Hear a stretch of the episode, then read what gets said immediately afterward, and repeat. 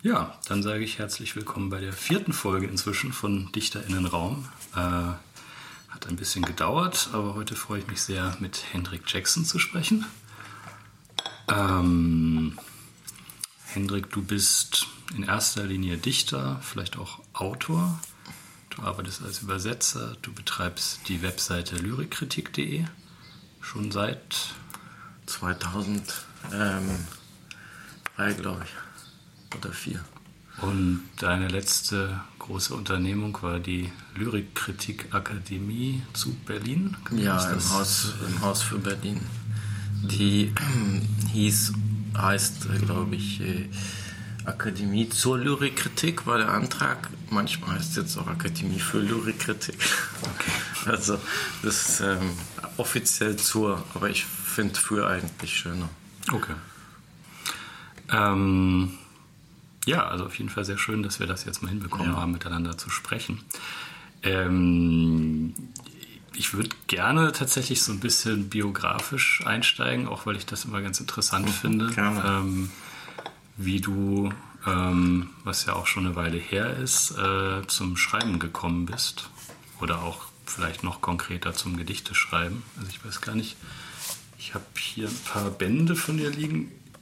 Das ist nicht der erste, ist der zweite, ne? Brausende, Brausende Bullen ist das zweite Buch, ja. Das ist bei Abrasch erschienen. Genau, Edition per Procura. Mhm. Das ist eine wunderschöne Reihe gewesen, die ähm, direkt aus diesem Lana Südtirol, ne? Südtiroler mhm. Literaturfestival von Oswald Egger ähm, hervorgegangen ist. Das hat damals die Alma Valazza gemacht, die sozusagen die Interimsnachfolgerin dieses, äh, also des Festivals Leiters Oswald Egger war. Mhm. Die hat dann diesen Verlag ähm, weitergemacht. Der hatte vorher vor allen Dingen die Hauptaufgabe, diese, äh, diesen Prokuristen rauszugeben. Eine der tollsten Literaturzeitschriften, die es eigentlich gab. So 20 mhm. Bände, die immer, ähm, wie das so schön hieß, war äh, in dem Konzept Schreiben, eine Zweitschrift der Zeitschrift. Also eine. so, äh, ja, weil sie eben immer entsprechend zum Festival diese Zeitschrift herausgegeben haben und das dann also nochmal dokumentiert haben, die Texte. Mhm. In, in, in, dieser Zeitschrift. Also. Und die Texte wurden eigentlich alle dort vorgetragen. So. Und daraus entstand dann dieser Verlag und ich bin da eigentlich so reingerutscht damals. Und ähm, weil ich da auch eingeladen war und mich dann ganz gut verstanden habe mit denen und die das, die Texte gut fanden. Und dann haben die auch die Zweiteifer gedruckt Mhm. Ähm, die ist ja bis heute sehr begehrt. die Übersetzung, die gibt es nämlich nicht mehr. Und jetzt erscheint sie wahrscheinlich wieder im Surkamp Verlag. Aber ähm, ja, die war halt lange auch vergriffen. Was war das für eine Übersetzung? Von äh, ähm, das Poem vom Ende und Neujahrsbrief. Das hatte ich damals übersetzt und diese beiden Bände haben die dann eben publiziert. Also du hast also dann schon auch sehr früh übersetzt. Ja, relativ früh, wobei früh in Anführungszeichen, ich sage mal so, ich bin ja relativ spät rausgekommen. Da war ich schon 30, als ich meinen ersten Band hatte. Das ist für heutige Verhältnisse zum Teil dann auch wieder fast spät. Insofern habe ich da dann angefangen zu übersetzen, allerdings ähm, allerdings wie also bin ich einfach so reingesprungen. Also eiskalte Wasser in die Zweitei war, war eigentlich extrem schwer zu übersetzen. Ähm, und ich habe dann immer mal dies und jenes so ein bisschen so probeweise zu Hause aus, aus Leidenschaft übersetzt. Und habe dann mit Zweitei angefangen, weil mir die Übersetzung, die es gab, nicht so richtig gefiel. Und dann ist mir eine Strophe, das weiß ich eigentlich noch, oder zumindest ist das mein eigener Mythos sozusagen, ist mir eine Strophe sehr gelungen. Und dann dachte ich, naja, wenn das dann einmal klappt, dann kann es eigentlich überall klappen. Und das war ein bisschen naiv. und, äh, und dann habe ich tatsächlich Jahre an dieser Übersetzung gesessen, weil es einfach extrem schwer war und ich halt auch diesen Anspruch hatte, ähm, ähm, alle zwölf oder ich habe das dann später dann, ich sage jetzt so zwölf, als ob es sie gäbe. Ich habe einfach mal zwölf Kategorien oder, ähm, oder Register, wie man auch immer das nennt, ähm, festgelegt, die man eigentlich beim Übersetzen beachten müsste. Also vom Rhythmus, Reim, Metrum, Melodik, äh, Atmosphäre etc. Also ich habe jetzt einen Aufsatz über das Übersetzen geschrieben, der auch auf der Lyrikkritikseite steht, da habe ich die alle aufgezählt. Ich kann die jetzt nicht auswendig. Ähm, und diese zwölf sozusagen, mh, hm, wenn man das immer so aufbröselt, so, ich sag mal pseudowissenschaftlich fast eher, aber mit einem, also schon, glaube ich, für Wissenschaftler jetzt auch vielleicht gar nicht ganz uninteressant, weil auch so Kategorien drin sind, die eben eher für die Praxis entscheidend sind, nicht, die nicht unbedingt eine glasklare Trennlinie jetzt haben. Ähm, und das ist ja völlig klar, dass von diesen zwölf des Originals man nicht alle übertragen kann. Es ist immer eine Entscheidung, für welche, also entscheide ich mich dafür, den Rhythmus mitzunehmen, den Reim und welche opfer ich, beziehungsweise ähm, opfern ist eigentlich auch schon wieder ein bisschen falsch, sondern welche werden stärker verändert und welche, welche äh, streben nach größerer Äquivalenz. Äquivalenz ist ja so ein schöner Begriff da. Ähm, ich sehe das inzwischen ein bisschen komplexer noch. Ich würde das heute sowieso anders angehen. Aber damals habe ich ähm, tatsächlich gedacht, ich möchte alle diese zwölf, die größtmöglichste Äquivalenz finden im Deutschen. Mhm. Und ähm, also im Vordergrund standen da für mich damals Reim, was eben extrem schwierig ist, Rhythmus, die Verse sind oft zwei- oder dreihebig nur. Mhm. Dann typisch russisch fehlt oft das Verb. Also bei, bei ist oder sein fehlt, wird das Verb meist nicht angeführt. Und auch, also es ist auch äußerst knapp in einer Knappheit, die die deutsche Sprache so eigentlich nicht hergibt. Ähm, und dann natürlich noch die Dynamik. Das ist von einer großen dramaturgischen Dynamik gekennzeichnet, dieser Text. Das wollte ich natürlich auch noch mitnehmen. Also mit anderen Worten, das war eigentlich eine vollkommen unlösbare Aufgabe. Dementsprechend habe ich dann wirklich wie so ein, das, das kann auch nur jemand, der A noch zu viel Zeit hat, weil er noch studiert und B äh, halt total naiv ist, ähm, dann das vielleicht auch nur so schaffen, weil, weil echte Übersetzer stehen ja unter einem Zeitdruck und so und kann das dann gar nicht. Und, ähm, und würden dann eben auch so wahrscheinlich Lösungen finden, die sie befriedigen, die vielleicht sogar auch besser sind. Aber ähm, ich wollte ja unbedingt möglichst nah ans Original kommen und deswegen habe ich das ewig gemacht und die Reaktionen waren dann tatsächlich auch so, das hat mich dann schon sehr gefreut, dass die Leute schockiert waren, wie weit ich mich dieser Zwetalbe angenähert habe.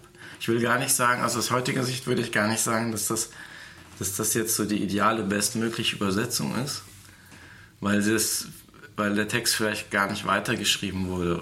So, aber da es jetzt Zwetalbe noch nicht gab, war es zumindest eine extreme Annäherung und eine extreme Auflösung meines, meines Autor-Ichs an diese Zwetalbe. Und das haben mir gerade russische Muttersprachler erzählt, dass sie regelrecht schockiert waren, dass das im Deutschen auf einmal dann auch eben wie Zvetajewe tatsächlich klang und so. Und das war für mich damals mein Ziel gewesen, da war ich dann sehr glücklich. ähm, ja, und da bin ich aber eben eher so reingerutscht und habe dann zum Teil auch tagelang über einer Zeile nachgedacht und so. Das würde ich heute alles so nicht mehr machen. Also. Ähm, Okay, das ist auf jeden Fall äh, was, worauf wir auf jeden Fall noch zurückkommen müssen. Aber wie, wie bist also wie bist du reingerutscht? Also man rutscht ja nicht rein, so eine Übersetzungsarbeit anzufangen. Also du hast gesagt, du hast halt mal eine Stufe ausprobiert und dann gedacht, das ist ganz gut geworden, jetzt mache ich einfach mal weiter. Ja. Und ähm, aber du hast ja zu dem Zeitpunkt schon selber geschrieben und du hast ja irgendwie auch sehr früh einen Zugang zum Russischen bekommen. Wie ist das passiert? Ja. Das sind Geister, ja. Es gibt Geister, ja. Na gut, am Anfang steht, glaube ich, bei allen, die sich mit Literatur auseinandersetzen, stehen irgendwelche Erweckungserlebnisse oder irgendwelche Affären mit Büchern oder auch Filmen. Bei mir waren es witzigerweise eher Filme. Mhm. Ähm, ich habe dann mich aber entschlossen, nicht Film zu machen, aus verschiedenen Gründen. Zum einen, weil ich nicht kommunikativ und ähm, flexibel genug war, glaube ich, um so eine Filmcrew, das ist eher ein Produzentenjob quasi, die zu verleiten. Und, ähm, also ich war eher so der, der anarchische Homeworker, der so alles selbst macht und auch, auch, auch dann eben ja, vor sich hin wurstelt. Und das konkrete Erweckungserlebnis, welche Filme waren das? Ja, das waren eben russische Filme. Deswegen bin ich dann auch irgendwann, habe ich angefangen Russisch zu lernen und bin nach Russland gefahren. Also, ähm, das war jetzt nicht nur Tarkovsky, das ist ja auch schon ein bisschen so rausgelutscht, wenn man das sagt, aber ja, ist trotzdem für mich immer noch irgendwie auch egal, finde ich. Ja, ich in dem Fall. Also, es ist so, äh, es ist für mich auch tatsächlich so, als wenn man sagt, Shakespeare ist ausgelutscht oder so. Das ist natürlich Quatsch, das kann irgendwie gar nicht sein. Ja, aber interessant finde ich den Punkt, den ich jetzt mal aufgreifen will, bevor ich das alles so rekonstruiere. Das ist vielleicht auch gar nicht so spannend für Zuhörer. Also zum, das sind so jeder hat so seine Erweckungserlebnisse da, glaube ich, und mhm. kommt dann irgendwie zur Literatur und versucht das wieder zu oder weiterzuführen oder nochmal zu durchleben oder noch stärker zu durchleben oder was auch immer. Ähm, interessant ist eben, dass du diese ganzen institutionellen Sachen anführst, weil du mich ja auch, glaube ich, so kennengelernt hast. Mhm. Also, und das ist, Cookbooks ist ja, mein Verlag ist ja das beste Beispiel. Also die Außensicht auf diesen Verlag ist ja inzwischen, dass das einer der mächtigsten, äh, also intern gesehen, natürlich nicht, jedem ist klar, dass er keine reale Macht hat sozusagen, mhm. aber in, in Literatur intern mächtigsten, also was Lyrik angeht, mächtigsten Betriebe. Es wird von außen gesehen, als ob das nur so ein Inzestbetrieb ist, der irgendwie ähm, also wo, das so alles vor sich so im eigenen Sud äh, brennt. Das ist halt interessant, weil ich natürlich mitgekriegt habe, wie das alles entstanden ist. Und das sind sozusagen Wege der Institutionalisierung, auch Lyrikkritik und so.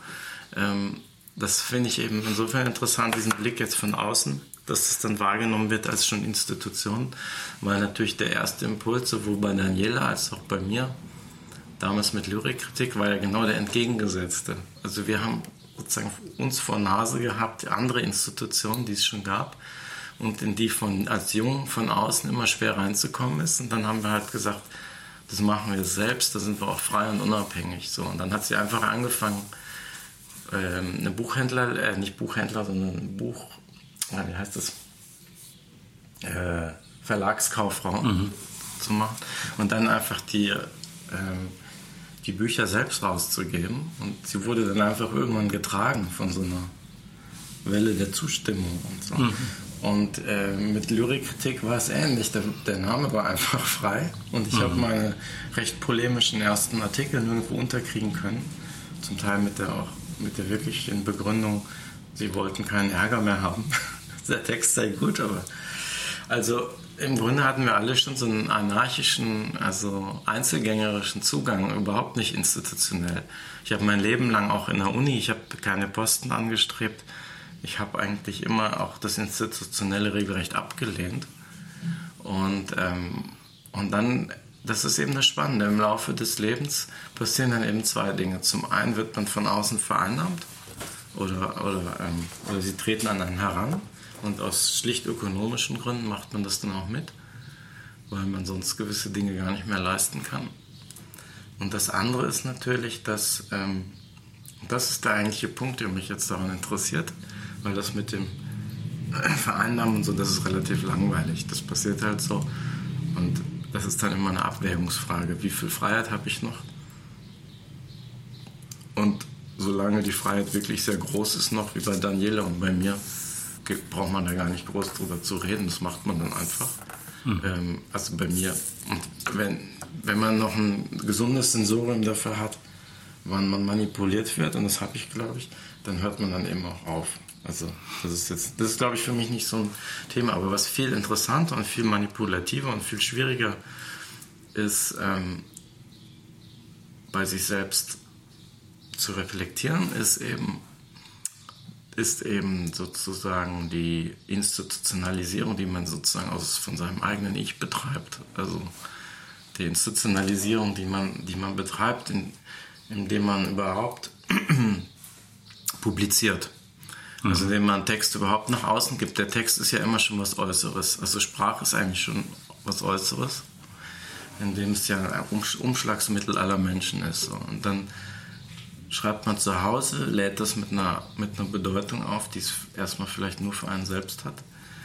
Und je weiter man natürlich nach außen geht und auch in die Öffentlichkeit, und sei sie jetzt noch so gering, ja, desto mehr fängt man eigentlich zwangsläufig an, sich zu institutionalisieren. Also sprich, ähm,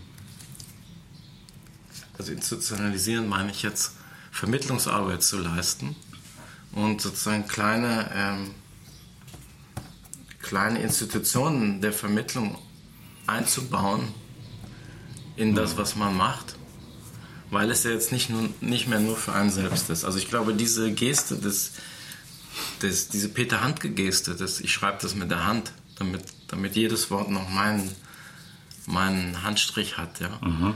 Äh, die verliert sich ja schon in dem Augenblick, wenn das dem Lektor gibt der muss, der ist dann sozusagen die Institution, die das für ihn, also er institutionalisiert sich auch mit anderen Worten. Klar, ja.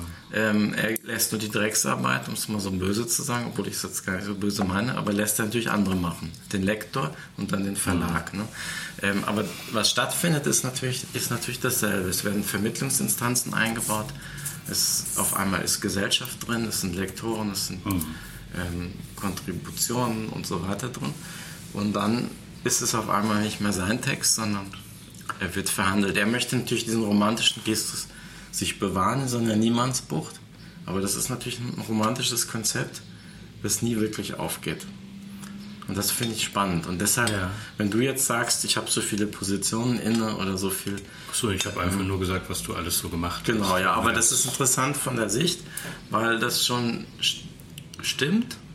Also, ähm, aber ich natürlich sozusagen, ich selbst, weil du mich nach den Ursprüngen fragst, natürlich auch aus genau dem Entgegengesetzten gekommen bin. Aber ja. man macht es sozusagen zum Teil von außen ja. gezwungen, dass man sozusagen sich selbst vermittelt und sich selbst ein Stück weit. Es ist eben auch immer eine Art von Verdinglichung, die aber schon in der Sprache drinsteckt. Und, äh, und zum Teil eben, genau, macht man es von innen heraus auch. Ja, also ich finde, da sind so zwei Punkte, die ich irgendwie abgrenzen wollen würde. Also einerseits natürlich die Anbindung an Institutionen oder vielleicht auch die externe Institutionalisierung. Das ist ein sehr komplexes Thema. Ich denke jetzt konkret jetzt bei dem Beispiel, was du gebracht hast mit Cookbooks und einfach dem Thema, wie auch immer man das nennen will, junge deutsche Lyrik oder was auch immer da die Begriffe sind, hm, gibt es halt einfach, äh, ich, ich, glaube halt, ähm, es ist ähnlich wie in allen anderen Kunstgattungen. Es ist immer ganz dankbar, wenn sich eine größere Zahl von Personen darauf verständigen kann, dass irgendetwas sozusagen eine gewisse Vorgefiltertheit hat und andere Leute fanden das auch schon so gut, dann finde ich das jetzt auch gut. Also ich will das jetzt, ich will gar nicht irgendwie kritisch über Cookbooks reden. Ich glaube, das hat auch nichts äh, mit den AutorInnen von Cookbooks zu tun oder mit Daniela Seel, sondern das hat einfach was damit zu tun, dass ähm, externe Personen, die für irgendwie Zeitschriften schreiben, halt auch immer mal wieder irgendwie über den Zustand des Gedichts, vielleicht auch des deutschsprachigen Gedichts oder irgendwie so blöde Kategorien halt irgendwie schreiben müssen. Und dann ist es natürlich dankbar. Da gibt es dann so einen jungen Verlag aus Berlin und der freut sich einer gewissen Beliebtheit und irgendwann wird das dann so rumgereicht. Und dann ist auf einmal so eine anarchistische selbst, also so ein anarchistisch selbstgeschaffener Freiraum auf einmal so eine Institution geworden und alle müssen irgendwie damit umgehen. Ähm, ich fand, das klang jetzt bei dir fast ein bisschen defensiv, als würdest du dich sehr unwohl da drin fühlen oder so. Aber ich finde halt, also ich persönlich denke halt, das ist auch eine schöne Entwicklung, weil das ja eigentlich auch dann, also jetzt, jetzt Cookbooks oder auch die daran hängenden AutorInnen irgendwie befähigt, halt auch einen Diskurs maßgeblich mitzubestimmen, was halt vorher nicht der Fall war. Und das ist ja dann, also irgendwann kommt dann halt der nächste Verlag, der dann Cookbooks ablöst. Also es wird ja nicht so bleiben. Ähm, naja, unwohl oder defensiv ähm, bezieht sich eigentlich eben mehr nicht auf diese Prozesse, die du jetzt nennst, so sehr, als eben auf die, die ich danach beschrieben habe. Ähm, auf diesen Verlust sozusagen, auf einer gewissen Innerlichkeit, der sich dann einstellt. Mhm. Ähm, das finde ich halt manchmal schade so. Ähm, aber wie gesagt, es hat zwei Seiten. Das ist sozusagen unvermeidbar. Äh, also jede Position, die das noch vertritt, die ist sozusagen, die ist, hat, hat eine romantische, einen romantischen Fehlschluss sozusagen oder eine romantische ähm, Illusion, der sie aufsitzt. Trotzdem ist es, so ein, ist es schon so dialektisch. Also ich meine, wofür macht, wofür macht man das, ist eben die Frage. Und man kommt, kommt ja doch immer wieder zurück. Das ist ein Punkt, der mich beschäftigt. Ähm, der Rezeption. Also wer liest es und, und was, was löst es in einem aus und wofür dient das Ganze. Insofern, insofern schon ein bisschen defensiv. Oder insofern habe ich sozusagen immer noch bis heute ein anarchisches äh, Grundskepsis gegenüber all, jeglicher Form von Institutionalisierung. Weil natürlich der, der Moment, ähm, der Moment, weshalb man das Ganze macht, der Moment sozusagen der Rezeption und der, des Kunsterlebens, dabei natürlich immer ganz schnell veräußerlicht wird. Ja. Also es ist einfach, es ist halt einfach, äh, also nochmal kurz zu den sozusagen eher äh, gesellschaftlichen Institutionen, es ist natürlich dann auch vorgelabelt. Ne? Also wenn ich jetzt irgendwie äh, dich nicht kenne und nichts über dich weiß und ich kaufe jetzt ein Band äh, von, von Cookbooks, äh, dann lädt das sozusagen, bevor ich überhaupt die erste Zeile lese, deine Arbeit mit etwas auf. So, das lässt sich gar nicht mehr ungeschehen machen.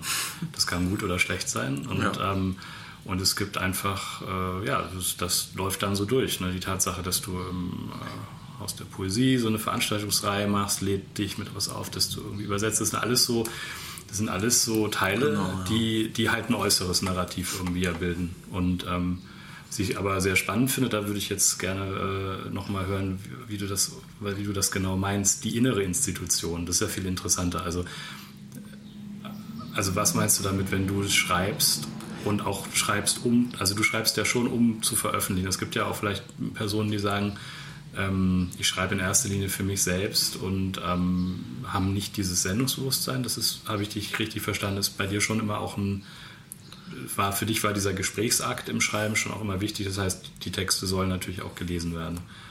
Ja klar, das hat sicherlich eine eitle Komponente überheben, dass man so. Aber darüber hinaus ähm, sehe ich das Schreiben schon auch, auch wenn es bei mir immer in so einem Widerspruch passiert, schon als, ähm, also als ein Schreiben, was sich, was sich natürlich innerhalb einer Tradition und einem Schreiben, was sonst noch so passiert ringsum oder bereits passiert ist, sich verortet und damit auseinandersetzt. Also ähm, natürlich, natürlich stelle ich mir die Frage, was ich jetzt mit dem Wissensstand, den ich habe, und da passt man sich sozusagen insgesamt ja ein bisschen mit anderen Leuten, die man gut findet, an. Also man hat so ein mehr oder weniger ähnliches Niveau, ähm, auf das man sich irgendwie so halbwegs verständigt. Also so. Und, und da verortet man sich dann beim Schreiben. Also man, man schreibt, also ich schreibe nicht jetzt, ich schreibe keine Texte, die jetzt irgendwie, oder selten, die jetzt nur für mich gedacht sind. Die Ausnahme war dieses Sein gelassen. Das mhm. habe ich erstmal angefangen, wirklich als Text nur für mich und wollte den eigentlich nicht publizieren. Das ist dann erst später, äh, erst später dazu gekommen. Mhm. Und ansonsten schreibe ich Texte tatsächlich immer als in, in einen schon literarischen Raum eigentlich ein. Aber eben, deswegen dieser Punkt mit diesem Inneren. Genau, die innere so, Institution. Genau, innere, beziehungsweise der innere Widerspruch zu aller Institutionalisierung. Der ist, der ist schon irgendwie immer mitgedacht. Und das ist auch was, ähm, was für mich immer noch so eine Reizfigur ist oder ein, ein Problem. Und Peter Handke löst das für mich halt nicht. Der macht also einfach nur Kitsch mit anderen Worten. Er macht tolle Texte vielleicht, das ist keine Frage, aber sozusagen die Pose, die er dazu hat, die ist für mich nicht glaubwürdig. Ne? Das ist, die ist zwar leicht und schön, die, die kann man schön einnehmen, weil dann die Widersprüche alle getilgt sind. Aber ich glaube, dass er die eben nur nach außen, also er gibt die einfach nur an seine Mitarbeiter ab. Und, Hast ähm, du ein positives Beispiel? Also ein positives von jemandem. Also genau, ich finde Stefan George zum Beispiel äh, viel interessanter, mhm. weil der das sofort begriffen hat, dass man das eben dieses romantische oder dieses dieses Erlebnis, gerade bei dem ist ja der Erlebnisbegriff sehr aufgeladen, aber der hat begriffen, dass, dass das ein dialektisches Verhältnis ist und hat deswegen ja seine, seine komischen inneren Kreise immer schon der Staat genannt. Also der hat, der hat ja wirklich Institutionalisierung im innersten Kreis betrieben mhm. und hat, also hat dieses Doppelverhältnis, was auch in der Sprache selbst schon immer ist, hat, hat das begriffen und sehr, sehr gut, eigentlich sehr doppelbödig äh, ähm, versucht zum Ausdruck zu bringen. Aber der war natürlich extrem ambivalent. Ne? Also bis, aber, aber das finde ich sozusagen von dieser Grundidee, auch wenn mir jetzt seine ganze Ausrichtung nicht unbedingt gefällt und ich auch vieles für, für schrecklich halte, was er geschrieben hat. Aber die Idee, das dann Staat zu nennen und so, die finde ich zumindest sehr gewitzt. Also, mhm. Und das hat ja auch funktioniert. Also man sieht, man sieht ja, der hat ja reale politische Einflusskraft, was ja kaum einem Dichter gelingt, der ähm, Verse solcher Art schreibt. Also daran merkt man ja, dass er einen gewissen, ähm, ja, gut, Peter Handke hat auch Einfluss, aber Klar, ich glaube, der würde es nie so weit gehen. Äh, ist das sicherlich eine sehr gesetzte Figur so im Literaturbetrieb, aber ja, ja klar, nee, also man kann, also es gab ja zuletzt sogar diesen, äh, ja, weiß ich nicht, ob man das Dokumentarfilm nennen sollte, aber diesen Film äh, über Peter Handke, äh, irgendwie Ich bin im Wald, es könnte länger dauern oder wie der genau hieß, müsste ich nochmal nachschauen.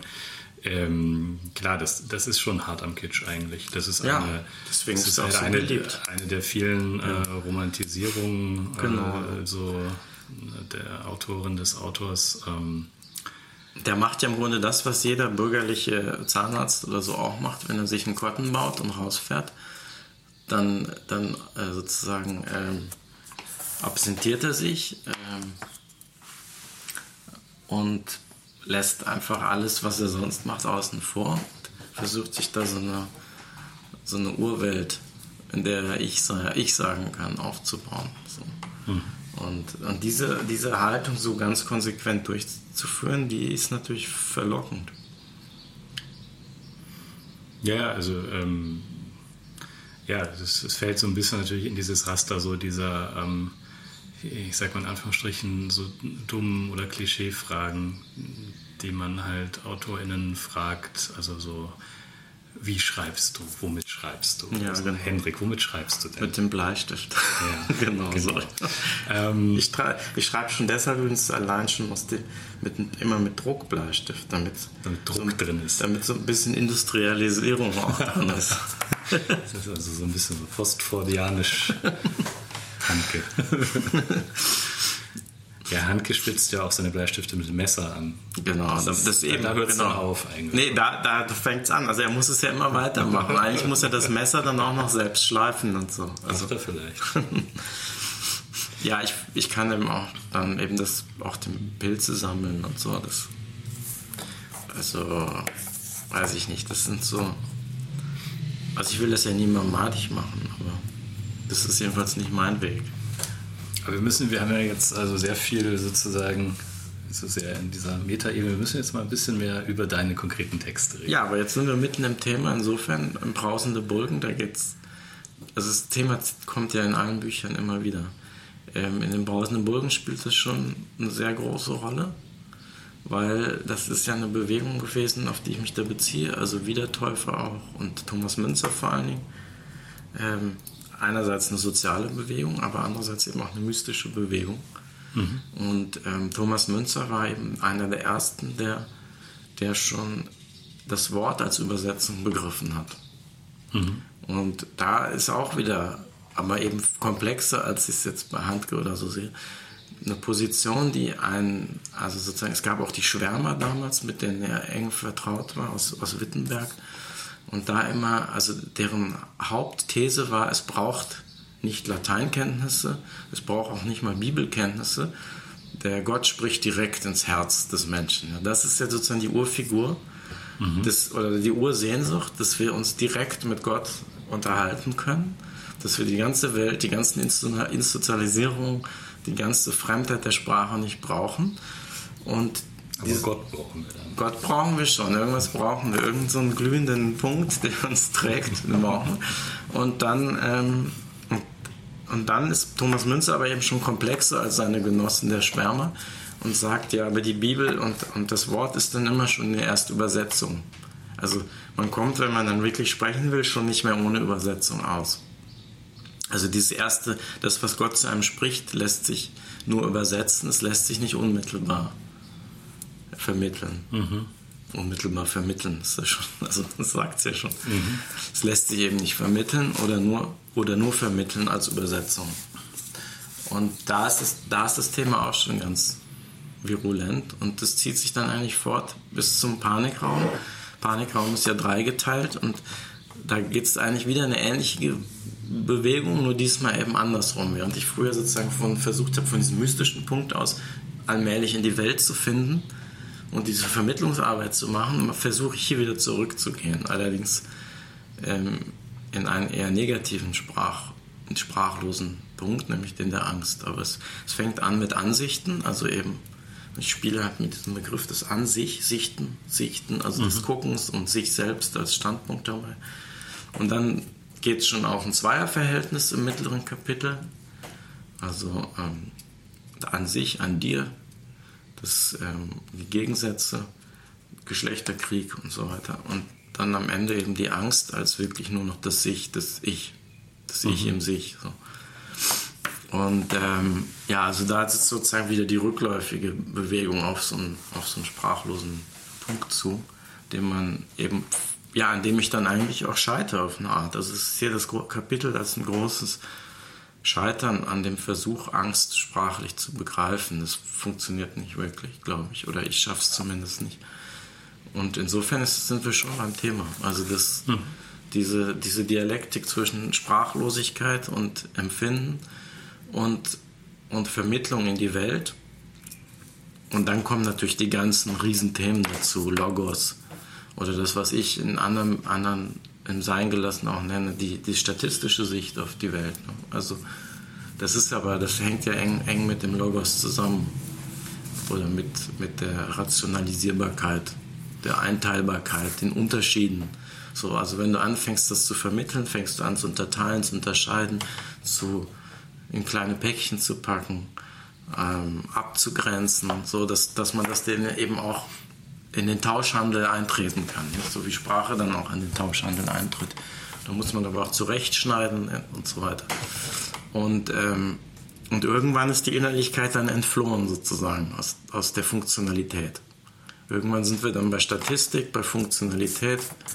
Und, ähm, und meine Frage war dann eben dann wieder mal zurückzugehen auf, auf das erlebende Ich. Mhm. Und wo das bleibt in dieser Funktionalität. Hm. Das war jetzt, habe ich sehr lang. Nee, das, das waren jetzt einfach, ich musste nur kurz drüber nachdenken. Also einerseits habe ich dich jetzt so verstanden, dass das Schreiben von Gedichten eigentlich dann auch immer irgendwas mit Transzendenz zu tun hat auf eine Weise. Kann man das so sagen? Also wie wenn also ich meine, also auch dieses Mystische oder so, also das wäre ja aus so einer wirklich richtig harten atheistischen Position, wäre das dann anders zu konstruieren, auf jeden Fall. Ja, und wie? Das wäre halt die Frage. Ja, ich habe gerade so ein bisschen an, ähm, an diese Sachen wie diese Uncreative äh, Writing äh, Sachen gedacht. Also zu, einfach diese Behauptungen, also ein bisschen so die Concept Art auf, auf äh, auf das Gedicht stülpen. Ich nehme äh, einen Beipackzettel von, weiß ich nicht, einem Medikament und setze den als Gedicht oder eine, weiß ich, eine Statistik vom Deutschen Bundestag ja. oder irgend sowas. Also, und ähm, damit, damit nehme ich natürlich Sachen raus, die sozusagen ja auch immer so ein bisschen dem Gedicht so klebrig anhaften. Also das Erlebnis, die eigene Erfahrung, das Biografische, das Gefühlige, das Metaphysische, das Transzendente, das Romantische ja. und so weiter. Das kann man damit natürlich irgendwie loswerden. Aber die Frage ist, kann das, also würdest du sagen, das kann dann überhaupt noch was? Als Übersetzung von irgendwas? Ja, es kann auf jeden Fall was. Es ist eben immer die Frage, wie man dann das, was an Überschuss noch da ist, ist ja immer noch da. Es gibt ja immer noch einen Zyklus oder auch immer noch eine geistige Welt, in der das stattfinden muss. Also es gibt ja immer noch den Rezipienten, der das lesen muss, sozusagen ähm, für, für, den das irgendwas bedeuten muss. Mhm. Also ähm, Bedeutung ist ja schon eine Kategorie, die wahrscheinlich schon vom Computer nicht eine schwierige, interessante Frage, müsste man sich mit äh, AI-Forschern mal unterhalten. Aber wahrscheinlich geht Bedeutung schon über das hinaus, was die Computer leisten können, beziehungsweise wäre schon als Begriff wahrscheinlich schon leicht metaphysisches Konzept. Ne? Aber die, äh, die lässt sich ja sozusagen aus, zumindest aus unserer Wahrnehmung nicht einfach ausstreichen. Die Frage ist eben die, wie man das bewertet. Als Atheist würdest du wahrscheinlich, wenn du den richtig konsequent zu Ende führst, das machen ja die wenigsten, würdest du wahrscheinlich sagen, das sind subjektive Effekte einfach. Also irrelevante subjektive Effekte. Ja, ich glaube, man kann sich als, äh, also mit Atheismus kann man sich halt dann in die Psychoanalyse flüchten oder so. Vielleicht, oder so, ja. Also, hm. so, das ist dann so, finde ich, so eine ja, klassische Fluchtbewegung. Ähm, genau, das ginge wahrscheinlich auch. Ähm, aber für dich, äh, also es gibt ja schon, also du würdest ja schon wahrscheinlich zustimmen, dass man so vielleicht so Sprachkategorien bilden kann.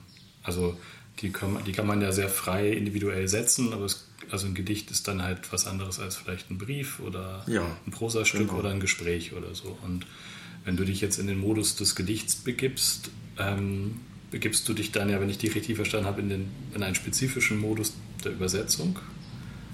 Und übersetzen tust du dann dein Erlebnis?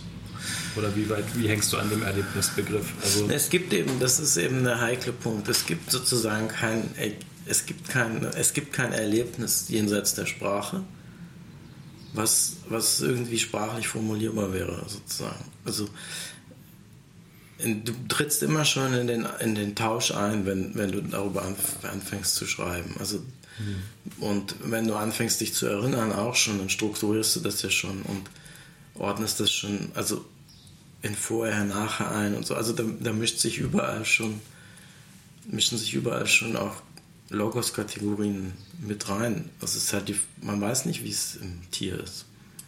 Oder ob das Tier nicht auch sogar auch schon Zeichen ausbildet, wahrscheinlich. Also die Frage, wie weit man es zurückverfolgen kann, aber jedenfalls für uns ist es, ist es eigentlich gar nicht mehr so denkbar einfach als also dieses Konzept, dass es irgendwie ein Erlebnis gäbe und dann käme irgendwie die Sprache und würde das übersetzen, sondern das ist eben immer schon alles gleichzeitig. Ich glaube schon, dass wir Erlebnisse haben, die erstmal sprachfrei sind. Nee, das glaube ich nicht. Also ich glaube, dass wir immer sprachfreie ähm, Zustände haben, die das begleiten, was wir erleben. Also du hast immer auch die Ratio, die oder beziehungsweise die, die, die Sprache, die mit, die läuft, also es läuft gleichzeitig. Und das ist auch nicht voneinander zu trennen. Auch, auch wenn es vielleicht unterschiedlich ist. Und dann, selbst wenn du jetzt so einen extremen Zustand wie Schmerz hast oder eben Angst, wo wirklich Sprache nicht mehr funktioniert, sagen wir mal so, sie funktioniert nicht mehr dann ist sie ja trotzdem noch da. Auch wenn sie dann zum Teil heillos durcheinander purzelt oder hilflos versucht, hier und dort sich festzuhalten, versuchst du ja immer noch, das irgendwie in begriffliche Kategorien zu bringen. Selbst, selbst in der extremsten Situation, wo du flüchtest aus Angst. Aber meinst du nicht, dass das nachgelagert ist? Also das ist, das ist parallel. Das mag zwar dann in einem sehr ungünstigen Verhältnis stehen und die Affektivität mag sehr viel stärker sein als die, als die Kraft des sprachlichen Ordens. Mhm. Aber es läuft trotzdem parallel und ist auch nicht voneinander zu trennen. Also mit anderen Worten, ein Tier hat sicherlich nochmal anders Angst, als du Angst hast. Und deine Angst als Kind als Einjähriger, wo du noch keine richtige Sprache zur Verfügung hast, war mit Sicherheit auch eine sehr viel andere, als du jetzt hättest. Ja, also ist auf jeden Fall äh, eine interessante Position. Ich bin nicht ganz sicher, ob ich da so ganz. Äh, also da glaube ich, müsste man dann gucken, wo man da hingeht. Ähm, also wo dann sozusagen in so einem Affektmoment, wenn die Sprache sozusagen immer mitläuft, wo sie dann stattfindet, sodass wir sie in dem Moment halt eben nicht erleben. Also vielleicht dann im Unbewussten oder so. Ja. Also da wäre man aber tatsächlich dann wieder so sehr in so einer psychoanalytischen Theorie, wo das ja auch sehr, also sehr stattfindet, genau diese Fragen. Ähm, da gibt es aber natürlich ja auch äh, durchaus Kritik dran. Das ist, also insofern, das ist wahrscheinlich. Ähm, also ich will ja nicht in Abrede stellen, dass es nicht sprachliche Affekte gibt, ne? also die sehr stark sind. Im Gegenteil. Hm. Also ich fand es ganz interessant so in, in der Idee, also was ja vielleicht auch ein bisschen was zu tun hat ähm, mit diesem Buch, wo du dir gar nicht sicher warst, also sein gelassen, ob mhm. du das veröffentlichen willst. Ähm, sozusagen das Erleben äh, eines Traumas. Und da gibt es ja schon immer wieder genau diese Frage, ob dann sozusagen die Versprachlichung oder auch das in Worten darüber denken, die innere Sprache vielleicht äh, dass eben genau das Trauma halt so ein, wie so ein Aussetzer ist, der deshalb so speziell ist, ähm, weil es eigentlich nur, also es gibt sozusagen den Zustand, wenn man so wollte, vor der Geburt und nach dem Tod, wo diese Leere herrscht und eigentlich dazwischen nie wieder. Das ist halt, diese Sprache hält halt nie an, aber es gibt halt die Idee, dass sozusagen in dem Trauma die Sprache halt kurz anhält und deshalb hat das halt auch dann diese psychologische lange Wirkung. Aber das ähm, ist natürlich äh, was bedeutet dann anhalten? Ähm, ja, da begebe ich mich jetzt auf sehr, sehr dünnes Eis, äh, okay. weil es natürlich sehr gefährliches Halbwissen ist. Aber ich würde, ja. ich würde jetzt sagen, das ist das, was Lacan das Reale nennt. Hm. Also sozusagen etwas, was da ist, was wir aber eben weder mit Sprache noch mit Bildern, also dem wir nicht hm. habhaft werden können. Und dadurch ist es halt auch können wir, wir können nicht darüber reden, wir können nicht darüber nachdenken, aber es tut was mit uns. Ähm, und das ist, glaube ich, wir hatten ja mal relativ lange über diesen François Laruelle geredet, äh, die Rolle der Fotografie, inwieweit die sozusagen auch als übersetzendes Medium vielleicht Teil des, also sozusagen das System mitschreibt, ohne dass es, dass es Lesende außerhalb gibt. Ähm, ja, aber das ist, ähm, das ist jetzt vielleicht auch, ja, vielleicht führt es jetzt auch wirklich ja. zu weit. Aber ich habe ähm, mal auf der Kastanienallee vor meinem Haus ist, ähm, ist ein Fahrradfahrer umgefahren worden vom Auto. Mhm.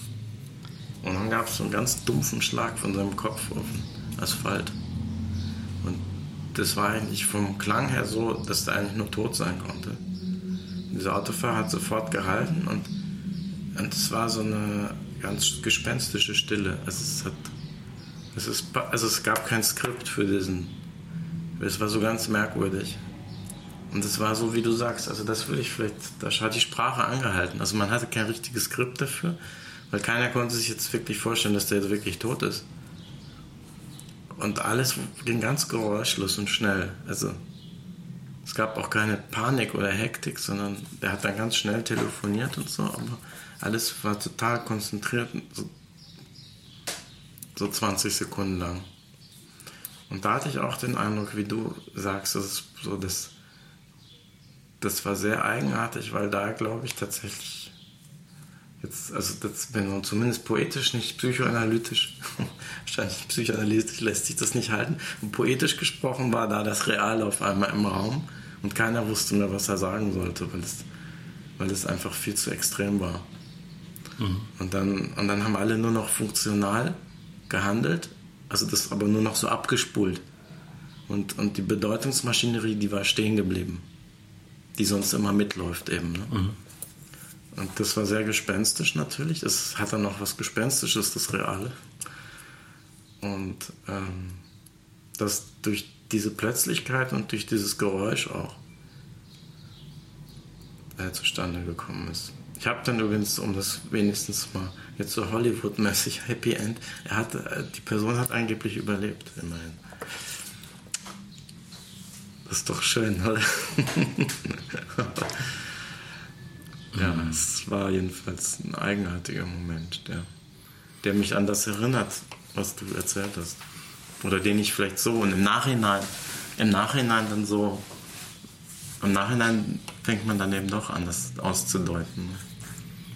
Aber was glaubst du, was können Gedichte da leisten? Also anders als jetzt diese anderen Sprachen, die immer laufen. Also es ist ja schon eine sehr... Ja, vielleicht genau das. Vielleicht was genau das, dass die einen durch eine gewisse Plötzlichkeit der, der, der Veränderung erstmal aussetzen lassen. Also eben, dass sie nicht funktionieren. Das ist wahrscheinlich auch eben der größte Vorwurf, den man dann Jan Wagner machen kann, der natürlich sehr tolle Bilder findet auch.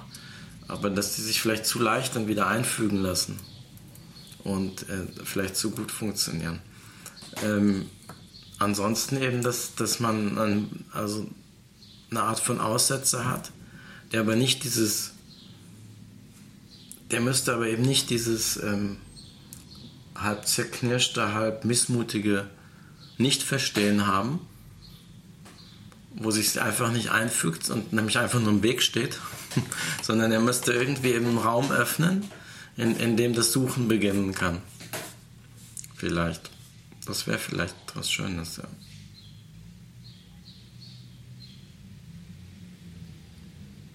Also zumindest als Initialisierung von Poesie. Das kannst du natürlich nicht ständig machen, ne? aber, hm. aber vielleicht als so Hintergrund, äh, als so ein Hintergrund oder Fluchtperspektive. Ja, du hast mal gesagt, dass, äh, wenn ich das richtig erinnere, dass dich das ein bisschen stört, dass halt doch viele ähm, im Schreiben dann so bei sich bleiben, bei ihrer kleinen Welt. Ja, also genau. die, ja. Also es ist ja dann auch immer so die Frage nach dem Ich und dem biografischen und den eigenen Gefühlen, inwieweit das überhaupt relevant ist und dass du halt sagst, es gibt eigentlich nur sehr wenige ähm, AutorInnen, die wirklich versuchen, vielleicht ein bisschen größere Aussagen zu treffen. Also nicht größer im Sinne von wichtiger oder relevanter, genau, sondern ja. einfach ein bisschen von sich wegzukommen. Aber da sind wir genau vielleicht bei dem Punkt eben. Also ähm, das ist ganz schön, indem du das von dem Realen sprichst. Es geht mir nämlich bei diesem Erlebnis eben nicht, oder bei diesem innersten Erlebnis eben nicht um irgendwas subjektiv wieder einordnenbares, wieder sozusagen als ich bin das, also als, als Subjektvorstellung, die das schön erlebt und dann zu Hause am besten noch sammelt irgendwie. Eben nicht, sondern es geht mir tatsächlich mehr um, um ein Erlebnis, was einen über sich selbst hinausträgt gerade. Also insofern, ähm, wo eben tatsächlich was Größeres reinsteht, wie das Real oder größer ist auch schon wieder schwierig, aber was, was anderes reinsteht, als, als man sonst gewohnt ist und das vielleicht einen Augenblick lang unterbricht und öffnet für andere Bezüge. Ja. Das sagt sich immer so schön. Ja, du hast ja vorher gesagt, dass, man, dass es so eine Gruppe von Menschen gibt, mit denen du vielleicht irgendwie im Austausch stehst, die sich auf ein, du hast gesagt, ein Niveau verständigt haben.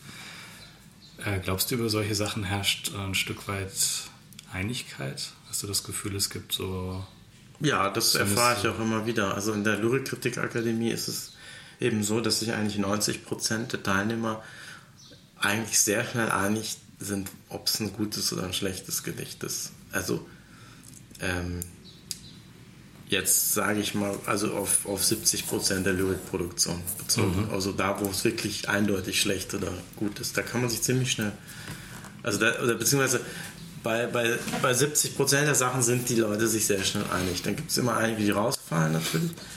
Und, und dann gibt es natürlich ganz viele grenzwertige Sachen, klar.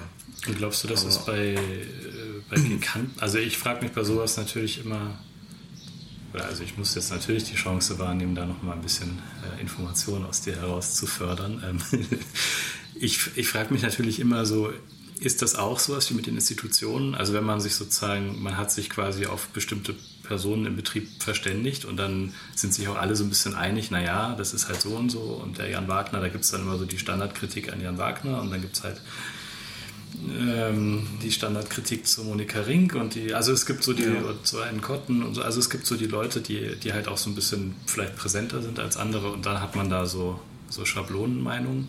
Hast du das Gefühl, das ist eher sowas? Oder hast du auch das Gefühl, wenn man die Texte jetzt irgendwie äh, anonymisieren würde und auch Texte von ganz unbekannten Stimmen mit dazu mischt, dass das dann auch funktionieren würde? Mit dieser 70 Prozent sind sich einig in so einer größeren Runde von äh, KritikerInnen?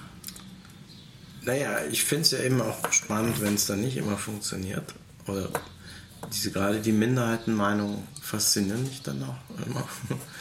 ähm, aber natürlich braucht es ein gewisses gemeinsames Niveau, ähm, weil du ja immer an den Punkt kommst, wo du, äh, wo du gar nicht mehr anders begründen kannst als auf Übereinstimmung. Weil ähm, mit welcher Berechtigung schreibe ich zum Beispiel jemandem vor, dass er irgendwas schlecht finden muss? Das kann ich ja nur auf der Basis dessen, dass ich sage, äh, er muss das und das schon gelesen haben oder zumindest irgendwie kapiert haben, dass es das gibt. Nicht? Sonst, ich meine, man kann sich auch selbst erinnern, dass man Sachen gut fand, die man jetzt schrecklich findet. Ähm, und das ja nur, weil man meint, dazugelernt zu haben. Also, hm. und ohne, ohne, ohne das äh, macht es einfach gar keinen Sinn, dann darüber zu reden. Weil wenn ich sage, jeder, jeder hat ein gleichberechtigtes Niveau, ähm, dann, muss, dann muss ich auch alles akzeptieren. Dann, ja, den so. ich, also ich, das ist halt. Äh, dann sagt mir jemand zum Beispiel, Erich Fried schreibt gute Gedichte, weil er hat noch nie was anderes gelesen. Mit welcher Berechtigung sage ich dann, nee, die sind nicht gut. Das kann ich ja nur sagen, wenn ich sage, schau mal, was es noch gibt. Mhm. Und das, das macht so viel mehr, was er nicht macht. Das ist dem ja egal erstmal, weil er sagt, ja, aber mir reicht das ja. Ich, ich finde es schön. Ich habe noch nichts anderes gelesen. Das hat den und den Effekt. Und find, da kann man auch erstmal nichts gegen sagen. Das kann man eben nur, wenn man das kontextualisiert. Und das ist natürlich einerseits fragwürdig. Das hat immer so was Kanonartiges. Ähm, auf der anderen Seite kommt man auch nicht so ganz ohne aus, weil ähm, ja, also wenn man gewiss, gewisse Standards muss man einfach einfordern weil sonst, sonst ist halt Kritik eigentlich auch gar nicht mehr wirklich möglich. Also. Ja. Also ich habe natürlich immer so ein Grundunwohlsein, weil ich das Gefühl habe, dass man sich so stillschweigend auf bestimmte sozusagen Spielregeln einigt, die dann auch äh, oft nicht mehr kritisch genug hinterfragt werden. Also da haben wir ja auch schon drüber geredet, so also, ja. dass ich irgendwie Pathos und also so, es gibt ja schon einfach auch so Sachen, die so ein bisschen poibä sind, die man, also die man eher besser nicht macht. Ja. Und dann kann man sich aber halt fragen, steckt da nicht halt auch irgendwie ein großes Potenzial drin? Aber klar, ich meine. Ähm, aber das passiert ja auch regelmäßig, dass dann eigentlich gute Künstler kommen und das wieder aufbrechen. Ja. Und sagen, das lässt sich doch noch dies oder jenes mitmachen. Also. Oder dann, ich meine, Sachen werden auch vergessen. Das das darf man auch nicht vergessen, dass manche Sachen vergessen werden. Also, und dann geht es wieder bei Null los. Und dann entdeckt jemand auf einmal, oh, das gab es ja im Prinzip alles schon. Aber das, dann kann man immer noch mit Schlingensief sagen, wir wollen das eben auch machen. Und ein bisschen anders ist es sowieso dann immer. Mhm. Ähm, aber das ist auf jeden Fall eine, eine sehr spannende Frage. Daran entzündet sich eben, ob, ob man ob es Kritik überhaupt geben kann. Und, ähm, und ich glaube schon, dass man beschreiben kann, wie Dinge, also erstmal kann man beschreiben, wie Dinge funktionieren, das sowieso. Das führt natürlich nicht allzu weit. Also klar, man kann jetzt bei Erich Frieds zum Beispiel beschreiben, dass er relativ einfach funktioniert. So. Ähm, aber einfach ist ja noch nicht unbedingt, also ist ja noch kein Ausschlusskriterium. So, als nächstes würde dann eben kommen, dass man sagt, Sachen, die in der und der Weise einfach funktionieren, sind nicht so gut. Jetzt wird es, also das Werturteil, ne? das macht zum Beispiel die Wissenschaft schon nicht mehr so. Das macht dann eben Kritik. Und dann wird es aber interessant, mit welchem Recht sage ich das? Und, und ähm, da gibt es auch gerade jetzt wieder laufend Diskussionen zu und da gibt es immer wieder den Standpunkt auch, es gibt eigentlich nur zwei Standpunkte meistens. Der eine ist eben, nein, es gibt keine Rechtfertigung dafür. Man kann zwar mal sagen, dass einem das nicht so gut gefällt. Man kann auch sagen, dass das einfacher funktioniert, aber das ist Schluss. Die Bewertung dann, die ist eigentlich schon, die ist schon hochnäsig sozusagen. Und dann gibt es den Standpunkt, nein, man muss ganz klar sagen, was der Stand der Dinge ist. Und danach ist es dann einfach schlecht. Das ist dann schlechte Literatur. Und ich würde aber, ich würde tatsächlich, wie, wie ich das ja immer gern mache, im Widerspruch zu beiden eine dritte, dritte Position einziehen und ähm, würde sagen, dass ähm, eben ein Wenn-Dann-Konstruktion. Hm? Also wenn ich das und das will, dann ist es schlecht. Ja, und das ist erstmal für den anderen nicht unbedingt bindend, ne, wenn er sagt, ich will das nicht. Aber es wird dann interessant und dann im zweiten Schritt wird es nämlich plötzlich doch bindend, wenn man nämlich dann ähm, mal versucht zu erläutern, wohin das führt, wenn er das nicht will. Also mit anderen Worten am Beispiel von Erich Fried. Wenn er sagt, ich möchte keine komplexen Gedichte, ich möchte einfache Erklärungen für die Welt, die liefert Erich Fried ja zum Teil, obwohl ich jetzt nicht mehr auf dem rumhacken will, das ist jetzt nur ein Beispiel von ganz vielen.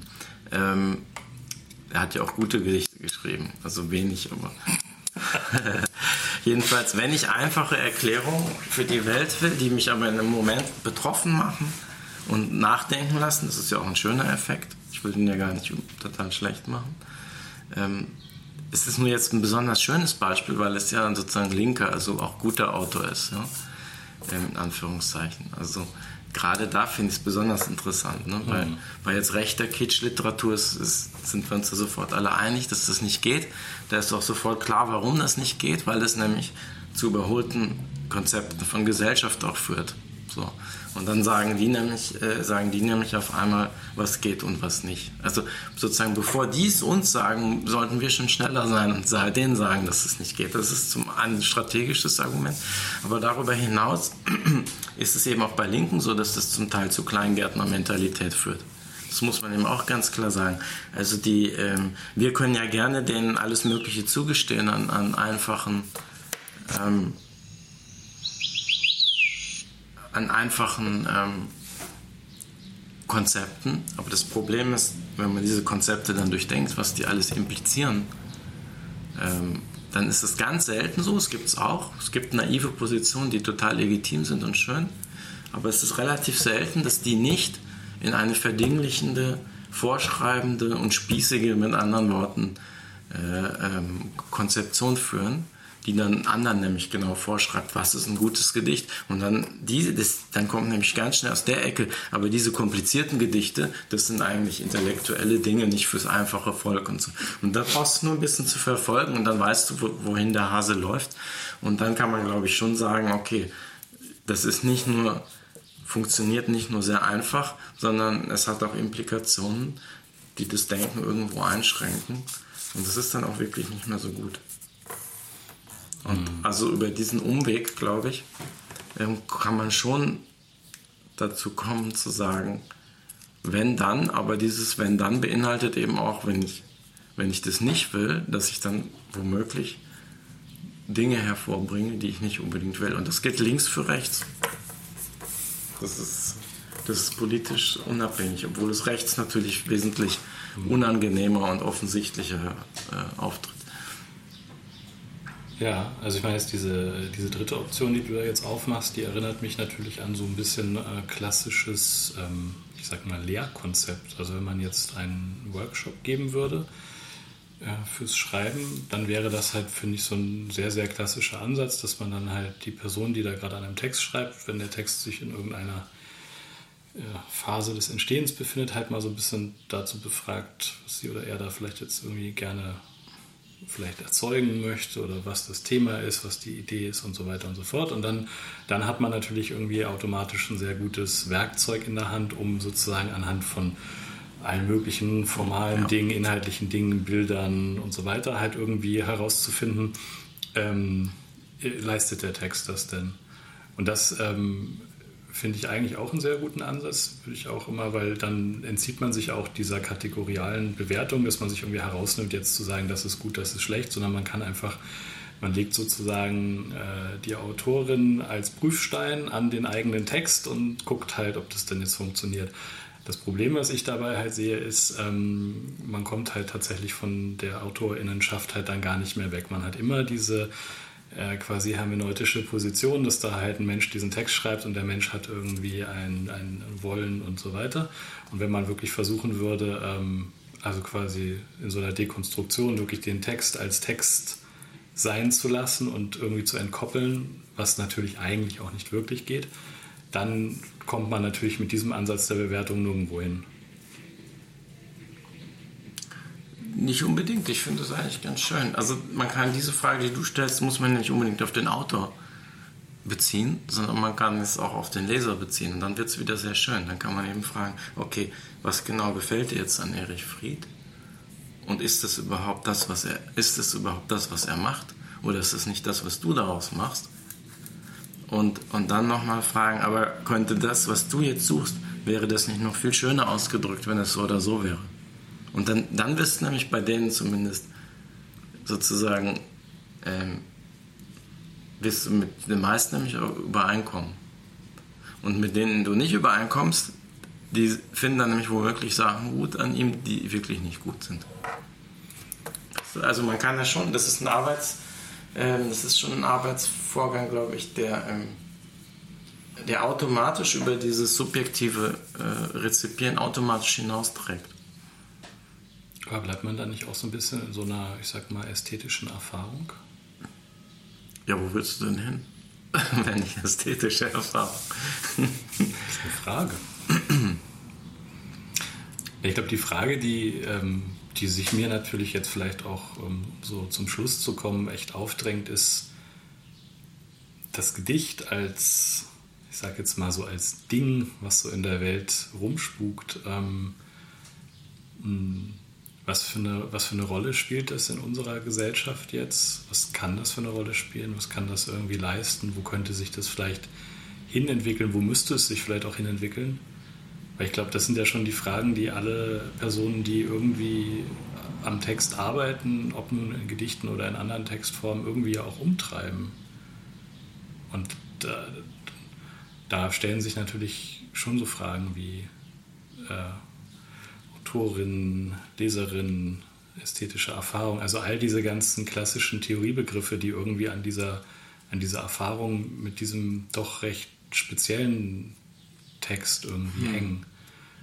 das fände ich jetzt einfach nur, ich meine, das ist natürlich äh, eine Riesenfrage, aber ja. trotzdem wäre das vielleicht ja, zum Schluss, würde mich das halt sehr interessieren, wie du da, wie du das siehst. Also weil du ja einfach doch deshalb vielleicht nochmal kurz zum Anfang zurück, die ganzen, wie du es genannt hast, Institutionen. Mir ging es eigentlich eher darum, dass ich das halt schon also sehr spannend finde, dich das zu fragen, weil du halt so viele äh, Perspektiven auf Text schon eingenommen hast. Also selber schreiben, übersetzen, sich mit einer Fremdsprache so weit auseinandersetzen, dass man überhaupt übersetzen kann, im Betrieb mitspielen, im Verlag mitspielen, Bücher veröffentlichen, mhm. Vorträge halten, Aufsätze schreiben, Kritiken schreiben, andere Kritiken veröffentlichen, all das.